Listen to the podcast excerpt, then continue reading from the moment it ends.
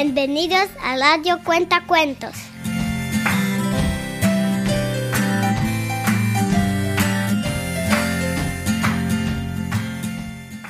Papi, invéntate un cuento. Hoy vamos a contar el cuento de Caperucita, agente secreto. El caso de los tres cerditos desaparecidos. Un coche negro con cristales oscuros aparcó delante de la casa de Caperucita. Un hombre y una mujer bajaron de él. Vestían trajes muy elegantes y llevaban gafas de sol. Tocaron en la puerta, toc, toc, toc, toc. Y les abrió la madre de Caperucita. Buenos días, somos agentes secretos especiales. Estamos buscando a Caperucita, dijo la mujer. ¡Ay! ¿En qué lío se ha metido mi hija esta vez? preguntó alarmada la, la pobre mujer. Todo lo contrario, señora, Necesitamos la ayuda de Caperucita para resolver un caso, le tranquilizó el agente.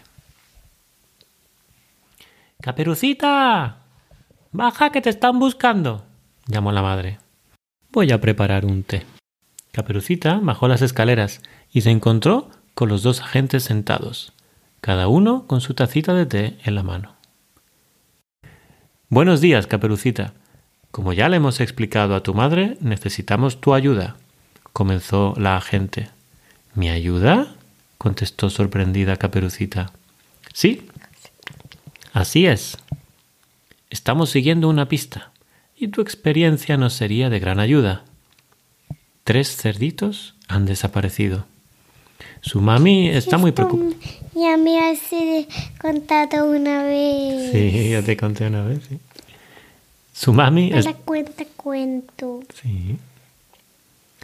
Su mami está muy preocupada y hemos encontrado huellas de... El lobo feroz. Sabemos que lo conoces bien, ya que una vez estuviste dentro de su barriga. ¿Podrías ayudarnos a averiguar lo que le pasó? Caperucita aceptó. Los agentes prometieron a su madre que estaría de vuelta antes de la merienda. Le dieron un traje elegante y unas gafas de sol muy chulas. Luego subió al coche. Por el camino fueron poniendo a Caperucita al corriente del caso. ¿Qué es eso? Cuando le explican lo, lo que ha pasado, porque están investigando un caso y le explican para que ella sepa qué es lo que ellos saben por ahora, la ponen al corriente. Los tres cerditos se habían independizado recientemente. Cada uno construyó una casa en la misma zona, aunque con distintos materiales de construcción. Su madre vino a visitarlos el fin de semana a ver cómo estaban y no los encontró. Dos de las casas, la de paja y la de madera, están destruidas, contó el agente que iba de copiloto. Al parar el coche, Caperucita pudo ver las casas destruidas desde lejos. Se acercaron a la primera, la de paja, y allí Caperucita empezó a buscar huellas. Hay muchas plantas dobladas por el viento alrededor de la casa, comenzó diciendo Caperucita. Y el lobo puede soplar mucho. Tiene grandes pulmones. Creo que derribó esta casa soplando. Y por las huellas de cerdito que veo aquí, parece que el cerdito huyó hasta la casa de su hermano. Los agentes se miraron asintiendo, orgullosos de lo buena detective que era Caperucita. Los tres caminaron hasta los restos de la casa de madera y encontraron una situación similar. La casa estaba totalmente destruida. Y encontraron dos rastros de huellas de cerdito que llevaban a la casa de piedra. Aquí tampoco les atrapó, concluyó Caperucita. Parece que todos se resguardaron en la casa de piedra. Tiene sentido, porque es la más resistente de todas. Sin embargo, la casa de piedra estaba intacta, la puerta cerrada y nadie dentro. ¿Qué habría pasado ahí? Caperucita caminó alrededor de la casa buscando pistas.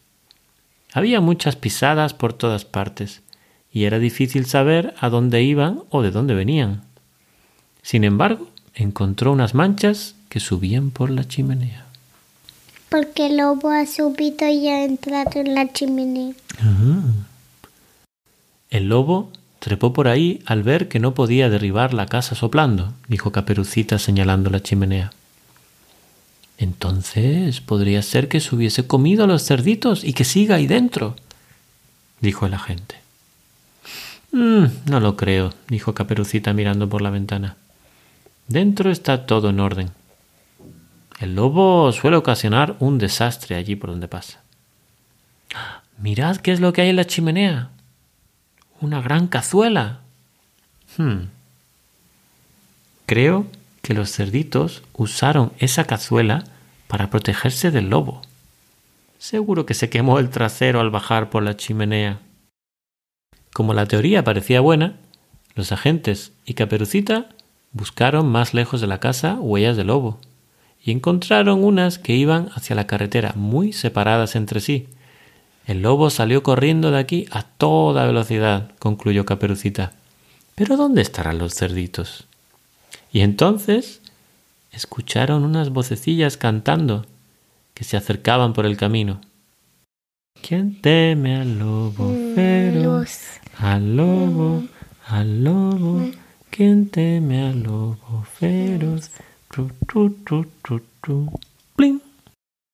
Pero no con un plin.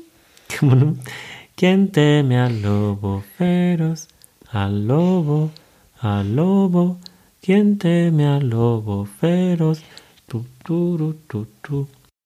Eran los tres cerditos. Venían alegres y relajados, con su toalla de baño, un balón y otros juguetes de playa. ¿Dónde estabais? preguntaron los agentes. Nos estábamos bañando en el río, contestaron los cerditos. Hemos hecho un picnic para celebrar que nos hemos librado del lobo. Ay, ay, ay, dijo la gente, vuestra madre está muy preocupada. Pensaba que el lobo os había comido. La próxima vez mejor dejáis una nota en la puerta para que vuestra madre sepa dónde estáis. Y colorín colorado, esta investigación se ha acabado.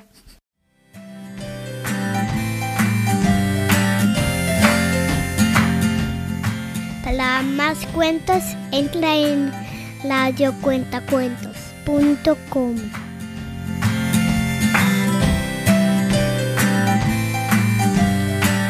Chao, chao.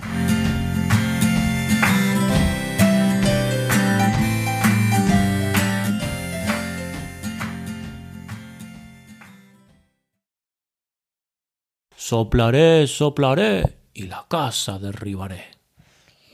Soplaré, soplaré y la casa derrumbaré.